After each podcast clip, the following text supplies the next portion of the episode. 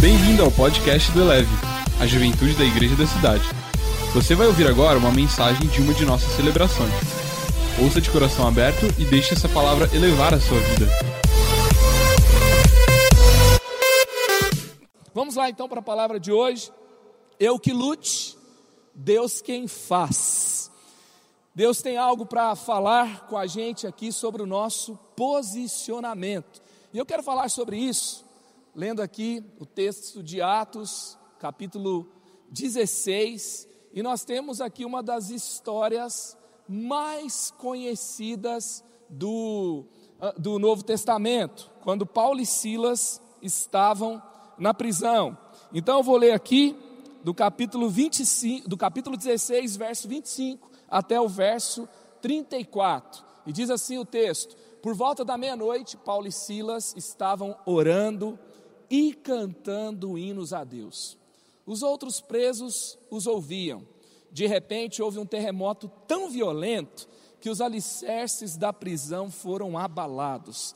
Imediatamente, todas as portas se abriram e as correntes de todos se soltaram. O carcereiro acordou e, vendo abertas as portas da prisão, desembainhou a sua espada para se matar, porque pensava que os presos tivessem fugido. Mas Paulo gritou: Não faça isso, estamos todos aqui. O carcereiro pediu luz, entrou correndo e trêmulo, prostrou-se diante de Paulo e Silas. Então levou-os para fora e perguntou: Senhores, que devo fazer para ser salvo? Eles responderam: Crê no Senhor Jesus, serão salvos, vocês de sua casa. E pregaram a palavra de Deus a ele e a todos os de sua casa. Naquela mesma hora da noite, o carcereiro lavou suas feridas, em seguida ele e todos os seus foram batizados. Então os levou para sua casa, serviu-lhes uma refeição e com todos os de sua casa alegrou-se muito por haver crido em Deus. Amém? Meia-noite, Deus abalou uma prisão física na cidade de Filipos. Paulo está aqui, ele tinha passado por Troade, ele tinha é, já encontrado com Timóteo, Timóteo então se junta a essa viagem. Esse é um texto, assim, tem tanta riqueza, tanto significado, porque Paulo ele tenta pregar na Ásia, mas o Espírito o impediu. Daí ele tem um sonho meio estranho, que um cara estava na Macedônia pedindo para ele passar para lá. Depois, no outro dia, ele tenta entrar na Bitínia. E o texto vai dizer: e o Espírito Santo os impediu de quê? De pregar. Às vezes a gente não consegue fazer algumas coisas, as portas estão fechadas e a gente começa a colocar a culpa no Satanás. Ele recebe culpa por causa de um monte de coisa que ele não tem nada a ver, não é? Mas nesse caso aqui, era o Espírito Santo que estava impedindo, ele tinha um plano. E Paulo não cai nesse lugar, não cai nessa prisão por acaso. E Deus queria manifestar a glória dele naquele lugar. Ei, aonde você está? As portas estão fechadas, você não está aí por acaso. Deus quer manifestar a glória dele aí onde você está. Tá? Foi exatamente isso. E Deus quer conectar você com pessoas que ele tem para você. Sabe, nesse texto, o livro de Atos, pela primeira vez, vai então mudar de pessoas. Então, o autor está dizendo assim: o autor Lucas, um grego, médico, convertido, ele então, quando ele está conversando, ele está contando a história, tem um momento que ele fala assim: e nos preparamos para essa viagem. Antes ele estava dizendo, eles foram, eles foram impedidos pelo Espírito Santo. Daí, quando vai para Filipos, ele fala: nos preparamos para essa viagem. É a viagem que Lucas se junta com Paulo. Aqui nasce um grande evangelista. Aqui é ativado um grande evangelista numa viagem missionária. Então, Deus, ele impede Paulo de fazer algo, ele faz com que Paulo fique em determinado lugar, se conecte então com um grande companheiro que anda com Paulo, que documenta a vida de Paulo, que vai escrever o livro de Atos, que vai escrever o Evangelho, então, de Lucas, e alguém tão, tão relevante para o reino. Ei, deixa eu te dizer uma coisa: não tem nada, não tem nada que acontece na sua vida quando você está caminhando com Jesus, posicionado com Ele, e você está obedecendo, mesmo quando algumas portas não estão fechadas, não estão abertas, e você está tá caminhando, está obedecendo, está posicionado, não tem nada acontecendo fora do controle de Deus. Deus tem planos bons para você sempre. Amém? E o que chama atenção, assim, agora no texto da, da prisão, gente, o, o, terremoto abalou a prisão e quebrou as algemas. Eu nunca vi um, ter, um terremoto, então, quebrar as algemas de alguém. Foi o Espírito Santo que abriu essas algemas. E só que Deus fez à meia-noite. Paulo e Silas estavam orando e cantando, mas foi Deus quem fez. Paulo não estava dormindo. Ele podia. Era pecado dormir na prisão, gente? Era pecado zerar uma série na prisão? Era, né? Porque não pode ter celular lá dentro. Mas. Era pecado, sei lá, descansar um pouco, né? Ele não estava na prisão porque ele tinha feito uma coisa errada. Na verdade, ele tinha expulsado um demônio de uma menina. A menina predizia o futuro ela então fazia ali umas, umas previsões para as pessoas, demônios que falavam e fazia acontecer. Aí ela é liberta. Aí o cara ganhava dinheiro com isso, denuncia, ele tinha uma influência na cidade, Paulo é preso. Então ele estava fazendo o que? Ele estava na agenda de Deus. E ele tem uma situação que ele é preso. E aí, o que, que ele faz? Ele reclama, ele murmura, ele fala assim: está vendo o que, que dá servir a Deus? Estou expulsando demônio, estou preso. Vou fazer outra coisa na vida. Já foi tentado? Quando alguém que não faz as coisas certas se dá bem e você faz tudo certinho só se lasca? Aí você fala, agora também, né? Deus não fez o que eu queria, eu vou para outro lugar fazer outra coisa. Eu orei, não aconteceu. Eu pedi, não é o que eu, não é onde eu queria estar. Ao invés disso, Paulo está adorando. E quando ele está adorando, o de repente acontece. Você está posicionado, está demorando? Fique em paz, o de repente vai acontecer na sua vida. O de repente vai romper na sua história. O céu vai se abrir, o chão vai ser abalado, sabe? Algemas vão cair, eu não sei. Alguma coisa vai acontecer. Vai acontecer. E aí então, a gente vê que não foi somente nesse momento, alguns exemplos na, na Bíblia, né, a gente vê, por exemplo, Deus parou o sol, mas Josué estava lutando. Deus derrubou a muralha, mas o povo estava dando sete voltas ao redor dela. Sabe, Deus abriu o mar, mas Moisés estava marchando em direção ao mar. Deus ele derrubou Golias, mas Davi estava na frente da batalha com a funda na mão e correndo risco, e ele estava lançando a pedra, e junto com a pedra estava indo o poder de Deus. Deus derruba, mas é Davi que lança a pedra. Sabe, o Espírito Santo foi enviado à igreja, mas os discípulos estavam no lugar que era para eles estar, obedecendo em Jerusalém. Não estava todo mundo de bobeira fazendo o que queria, estava todo mundo na agenda de Deus. Nós oramos, agimos, obedecemos, mas é Deus é quem faz. Se tem alguma coisa boa na sua vida, foi Deus que fez, tá? Não é porque você é mais crente que os outros e você conquistou na alvorada da vitória tudo que você tem agora, não, tá? É porque você se posicionou nele e ele agiu em seu favor. Tem algo que acontece, tem algo que acontece quando você está posicionado em Deus. O Otmani ele fala: o Deus que pode transformar um pecador em cristão, dando-lhe a vida, pode igualmente transformar o cristão carnal em espiritual, dando-lhe a vida com mais abundância. Você não pode estar contente só de estar crente, sabe? Só de estar no movimento, porque tem uma vida extraordinária aguardando você em Jesus. Você tem que querer ir para lá, você tem que se posicionar em direção a esse lugar. Eu estava, de vez em quando a gente encontra as pessoas, né? A gente tem, tem aquelas conversas, né? Tá namorando? Não, terminou. Ah, tá. Tá, tá solteiro? Não, pintou alguém. Aí a gente estava conversando esses dias com a pessoa, daí meio que assim. É, a Mari que estava me atualizando, né? E aí, pintou alguém? pintor. Ah, que legal, tá rolando. Não, ele só conversa comigo no Instagram. Chega no culto, ele nunca falou comigo. E eu que não vou falar com ele, né? Que a menina tem que esperar o cara ter atitude, né? Tem gente que acha que só no Instagram vai dar tudo certo, né? Então, você que lute, Deus que faça. Amém? Você precisa se posicionar, você precisa se mover. E sabe, gente, na Bíblia, gente, sabe, casa vazia, lugar sem movimento, sabe o que, que é? É chamariz de demônio. É chamariz de demônio. Está lá em Lucas 11, 24 a 26. Lugar é, que não tem nada acontecendo, está é, lotado de passividade, está lotado, sabe, daquele negócio de só esperar acontecer.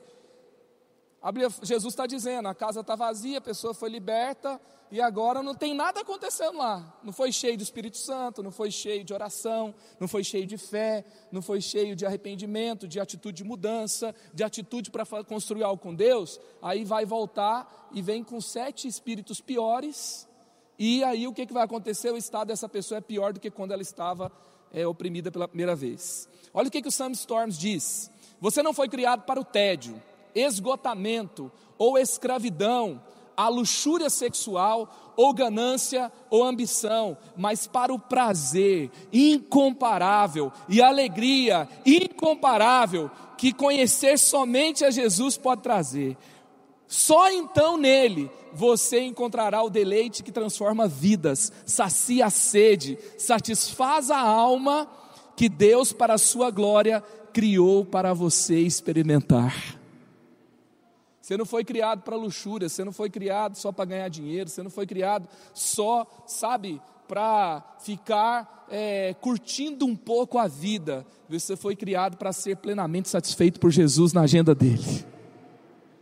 Sabe, se posiciona para viver o que Deus tem para você. Então, para você ser encontrado lutando, com o de repente acontecendo, eu quero compartilhar aqui cinco princípios com você. Quem luta com Deus e vê sua situação, vê a ação de Deus impossível, é quem? É quem nunca silencia a adoração. É quem nunca silencia a adoração. Por volta da meia-noite, Paulo e Silas estavam orando e cantando hinos a Deus, os outros presos os ouviam. A situação estava complicada né? A situação estava tensa, mas a adoração não parou. A adoração não esgotou. Sabe, quem vê o extraordinário acontecer não é só quem adora, é quem nunca para de adorar, é quem continua adorando. Meia-noite, gente, meia-noite é, num tempo que não tinha energia elétrica, num tempo que não tinha os, as, os dispositivos eletrônicos que a gente tem hoje. Então, as pessoas costumavam, então, pelo, pelos perigos que a noite oferecia também, se recolherem mais cedo e acordarem mais cedo também.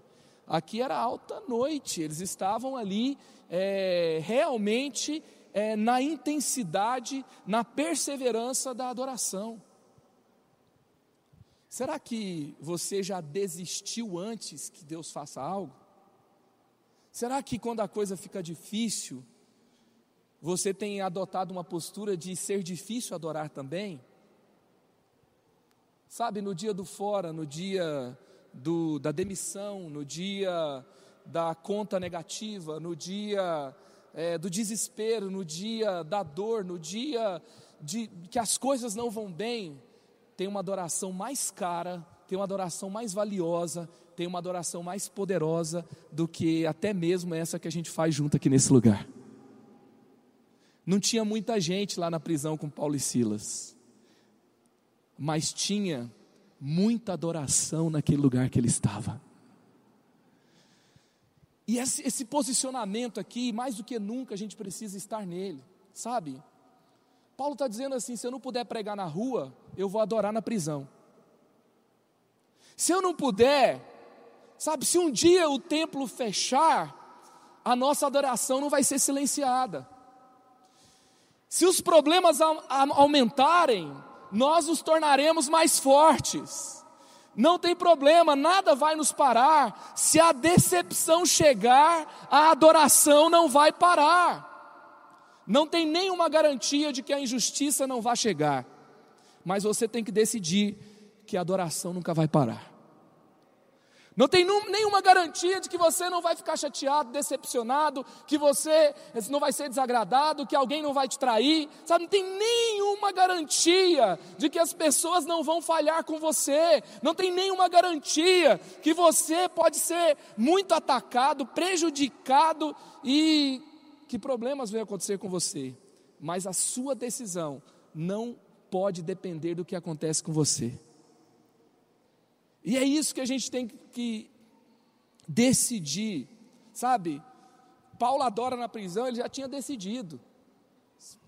Não importa o que acontecer, eu estou com Jesus até o fim. Eu não vou esperar para ver se as coisas vão bem para mim, para saber se eu continuo com Jesus. Tem gente que é assim.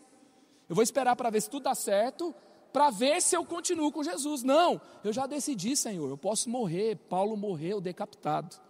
E ele morreu com Jesus, deixando um legado extraordinário. É isso. Nós vivemos, sabe, gente, eu, eu não tenho nada contra a gente pregar que a gente vai ser abençoado caminhando com Jesus. Eu acredito que nós seremos. Eu acredito que eu, eu oro para você ir bem. A gente prega aqui que Deus não patrocina seu fracasso. Mas a Bíblia não tem nada que garanta que você não passe por sofrimento. E sucesso na palavra de Deus pode ser um pouquinho diferente do sucesso do coach desse mundo pode ser diferente do sucesso que as pessoas estão falando nesse mundo. Paulo morreu decapitado, mas ele influenciou muito mais o mundo do que o imperador que mandou decapitá-lo. E pode ser que naquele tempo, poder, influência, estava nas mãos de César. Você sabe o nome de, do, do cara que mandou matar Paulo? Você sabe? Alguém aqui sabe? Ninguém sabe. Alguém aqui conhece o apóstolo Paulo? Levanta a mão. Ah, Todo mundo levantou a mão. Aí você viu quem mais influenciou o mundo. Só que o mundo dizia que Paulo estava derrotado e que o imperador tinha sucesso. Então decida realmente caminhar com Jesus até o fim e viver com Ele crendo que você sempre terá o melhor caminhando com Ele, sempre, mesmo que o mundo não reconheça. Quem luta com Deus e vê sua ação no impossível, segundo, está posicionado até que a sua situação mude, está posicionado até que algo aconteça. De repente, houve um terremoto tão violento que os alicerces da prisão foram abalados, imediatamente todas as portas se abriram e as correntes de todos se soltaram. Teve um de repente aqui, teve um momento que algo novo aconteceu. Sabe, até quando a gente tem que orar?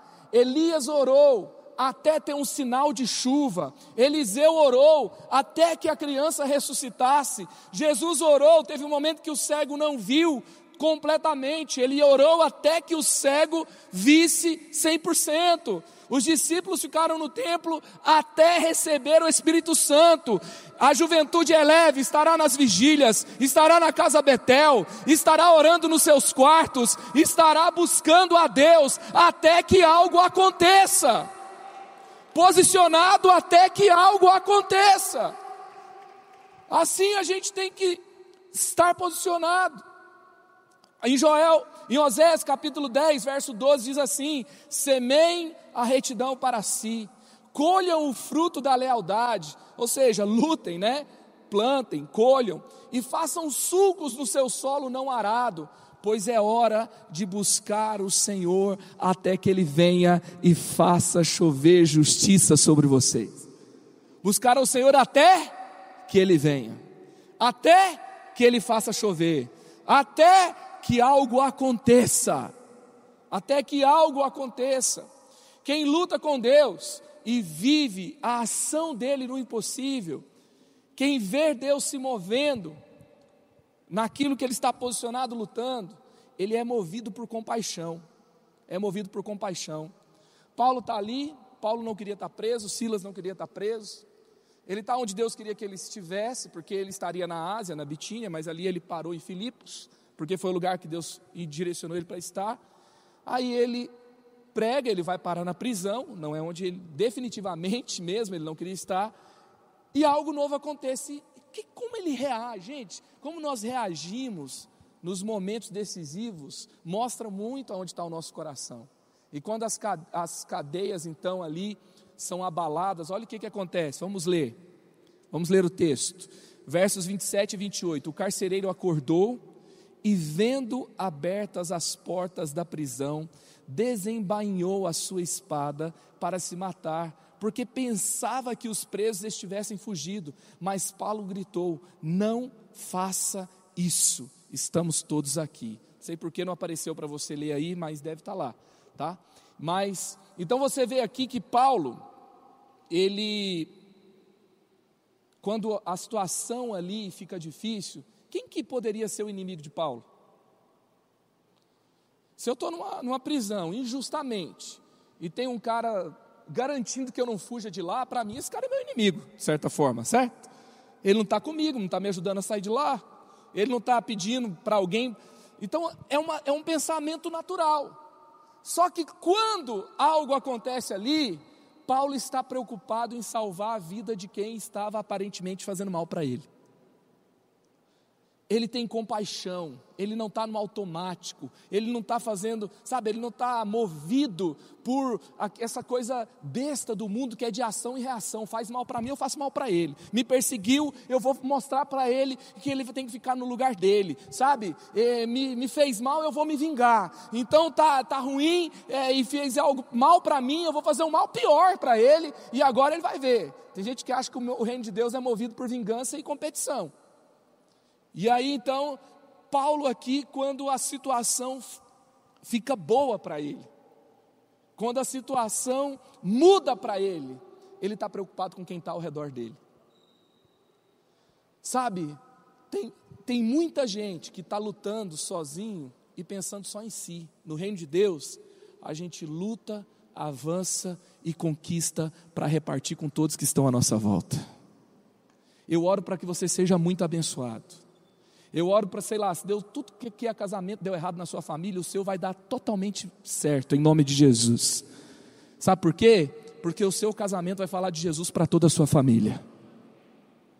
Sabe, se todo mundo na sua família, ninguém conseguiu, sabe, é todo mundo vive lascado, devendo, sabe, telefone toca, é só gente cobrando, só cobrador, é aquela confusão e aquele rolo. Em nome de Jesus, você vai ser bem sucedido, você nunca vai ter que pedir dinheiro emprestado. Em nome de Jesus, você vai bem em tudo que você fizer, e daquilo que Deus colocar na sua mão, você vai repartir, vai abençoar muita gente. Vai ter igreja que vai ser plantada por causa do dinheiro que Deus vai trazer para você. Quando as coisas se abrirem, quando, sabe, coisas boas acontecerem com você, quando você for abençoado, você vai receber, você vai celebrar e você vai repartir. Em nome de Jesus, que você seja generoso, que você não viva como o mundo vive, só pensando em si, para, sabe, eu ganho para mostrar que antes dos 30 eu fiz o meu primeiro milhão. Não foi só para isso, é para dizer que o meu Deus me ama, ele me abençoou e tudo que está na minha mão é dele e eu vou gastar fazendo uma consultoria com ele. Aonde eu tenho que colocar?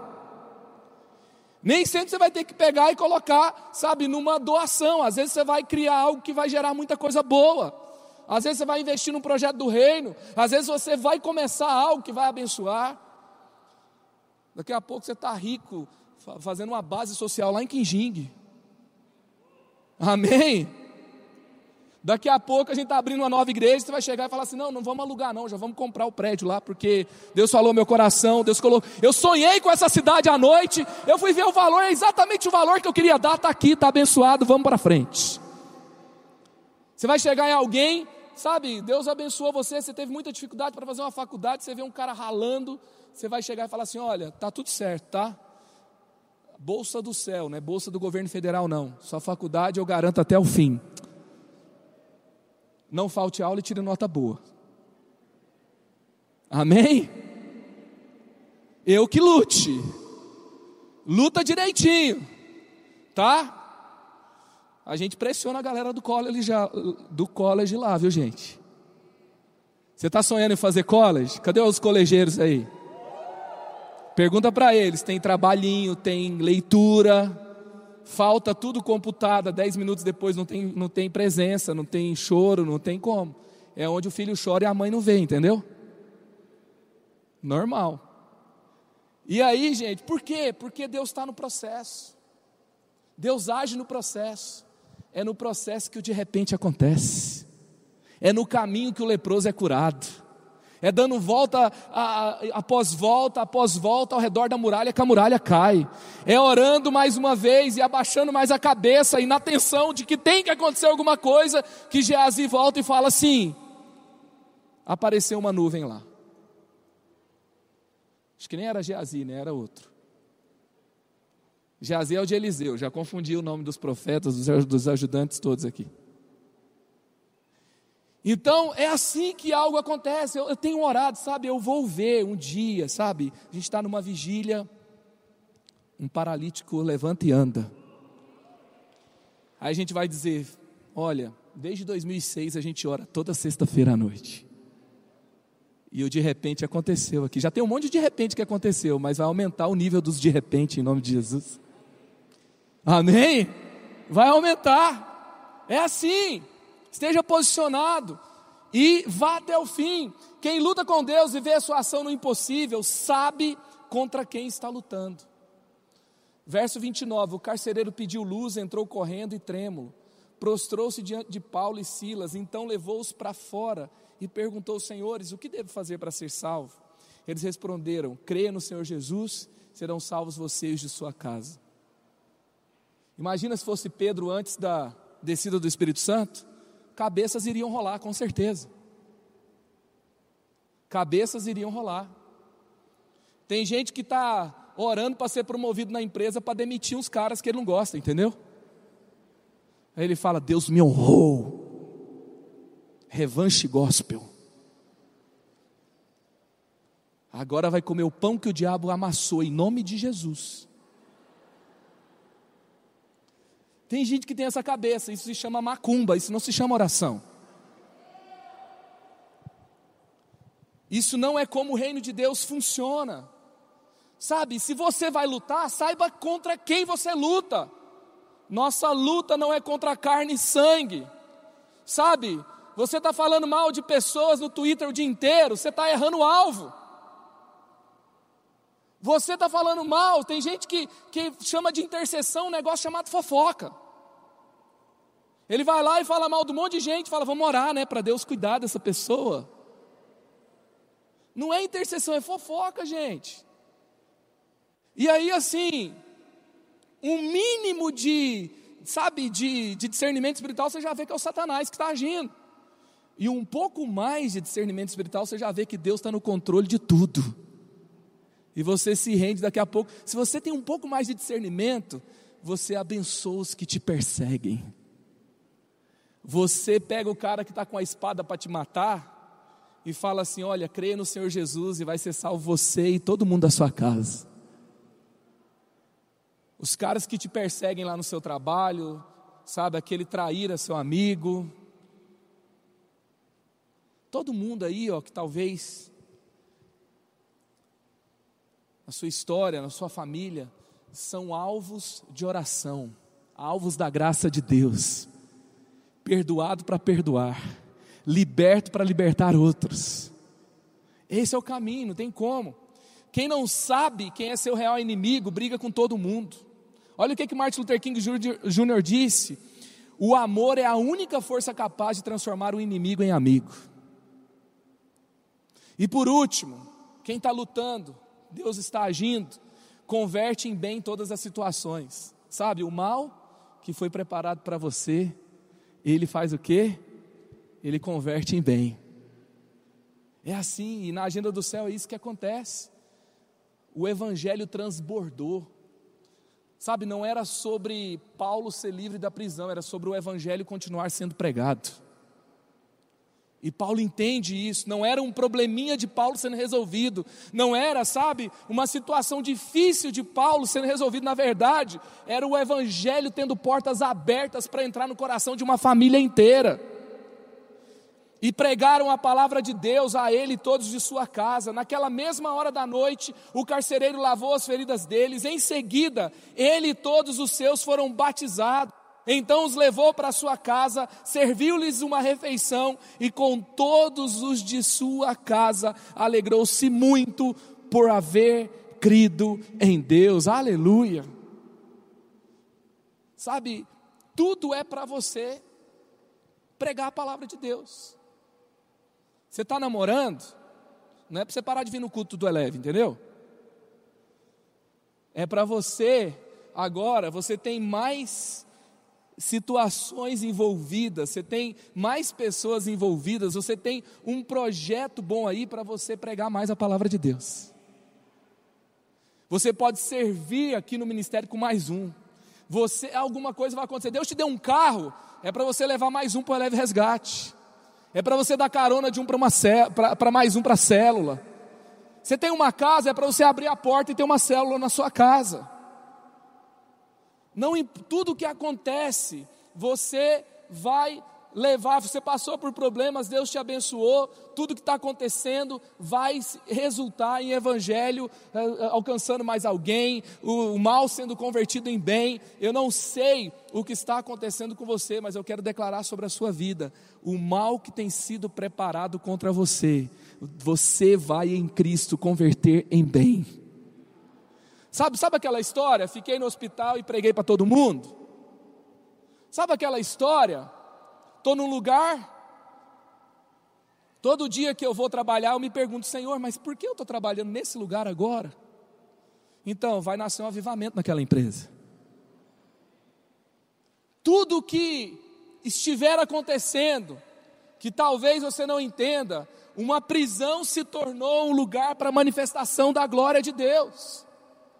Sabe, esse tempo difícil para a igreja, eu creio, Deus vai converter em bem, mais pessoas serão alcançadas, mais pessoas serão abençoadas. Eu não creio que Deus mandou uma pandemia para o mundo para ensinar as pessoas que elas têm que buscar a Deus, mas eu creio que no meio de uma pandemia, Deus pode converter mal em bem, Deus pode levantar os seus, Deus pode despertar a igreja, Deus pode levantar evangelistas, Deus pode levantar cientistas, Deus pode levantar pessoas influentes na sociedade que vão fazer a diferença. É tempo de nos posicionar, é tempo de converter mal em bem, é tempo de orar até que algo aconteça. Eu creio, eu creio, tem que ter uma indignação no seu coração. E antes de eu terminar, eu quero contar algo que aconteceu comigo há uns dois anos atrás. Eu estava numa cidade, estava em Maceió, Estava pregando na igreja batista, Monte das Oliveiras, tinha uma conferência de juventude. E depois da primeira noite, nós saímos para comer. E eu conversei com um casal muito jovem, muito jovem. E eles falaram, pastor, nós estamos enfrentando por muitos problemas aqui. Vou te contar um deles. Faltava um mês para eu me casar. Eu descobri que eu estava com leucemia. E comecei a tomar um remédio médica diz: talvez você nunca possa ter filhos. Segunda questão, eu comecei a ter um impacto muito grande dessa medicação no meu sistema gastrointestinal. Então eu luto constantemente com isso. E ela começou a contar, ela estava ali casada no seu primeiro ano de casamento, liderando a juventude da igreja junto com seu marido, seu pai pastor da igreja, e eles estavam compartilhando ali. Lara e Max, eu acho que tem a foto deles aí. Então, o Max e a Lara estavam ali compartilhando uma situação muito difícil. E aí, no outro dia, nós estávamos naquele último dia de conferência deles. E Deus falou ao meu coração: não, nós, nós vamos orar até algo acontecer aqui na vida da Lara. E a gente chamou todo mundo, todo mundo veio à frente, a gente começou a orar, orar, orar. Muitas pessoas vieram, colocaram a mão na cabeça dela, liberaram palavras de conhecimento. Depois eu liberei algumas palavras também. E aí nós entendemos que alguma coisa tinha acontecido ali. Eu fui embora. Eu não sei se no mesmo ano, um ano depois, tempo depois, não foi muito tempo. Eu voltei para aquela cidade com um Fabão. Eu estava pregando em outro lugar, eu e ele estávamos pregando juntos. E aí então, Max e Lara me ligam, falam assim: Olha, eu quero ir até você, porque Deus fez algo. Ela nem falou Deus fez algo, eu quero até vocês. E a gente se encontrou. Quando chegou lá, ela falou assim: Nós temos um exame de rotina que a gente faz. E toda vez eu recebia esse exame, chegava em casa, eu pegava o, o, o, o envelope. Sempre que eu pegava o envelope, eu abria naquela expectativa de que algo tivesse acontecido. Até que chegou um momento que chegou uma vez um exame, e eu já tinha aberto tantas vezes aquele envelope esperando que algo acontecesse, que eu parei de abrir. E aí eu tinha que ir na consulta, demorou mais um pouco, até que eu fui, cheguei lá, a médica abriu o envelope. E o diagnóstico era que ela tomaria esse remédio até morrer. A médica falou: Nós podemos ter uma situação de maior controle, nós podemos ter uma situação de que o índice abaixa, o índice de impacto do câncer na sua vida, mas no seu corpo, mas é incurável, não tem cura. E aí eu liguei para eles hoje, perguntei se eu podia compartilhar esse testemunho, eles me liberaram para isso. E aí ela me mostrou essa foto do exame ali, onde aparece ali. Você consegue ler a palavra que está ali? Indetectável. Indetectável. Indetectável. O mal que foi preparado para mim, não sei de onde veio, não sei por que veio, mas a cura revela a glória de Deus. A cura mostra que Ele é o mesmo ontem, hoje e será eternamente. Perguntaram para Jesus por que, que ele é cego: porque ele pecou ou porque os pais pecaram? A opção do mundo é muito limitada. Alguém errou, é uma punição, é o Satanás. Jesus fala assim: nenhum nem outro, mas para que sobre ele se manifestasse a glória de Deus. O mal que foi preparado para nós, não sei a razão, Jesus está falando assim, gente, vamos olhar com outros olhos. Essa é uma situação onde a glória de Deus pode se manifestar. Nós servimos a um Deus que ainda cura câncer. Nós servimos um Deus que levanta mortes. Nós servimos um Deus que move-se em toda a nação. Fique em pé no seu lugar. Nós vamos declarar essa verdade. Sabe, vamos declarar essa verdade sobre a nossa nação. Ele converte mal em bem. Ele converte todas essas situações e ele faz com que tudo coopere para o nosso bem.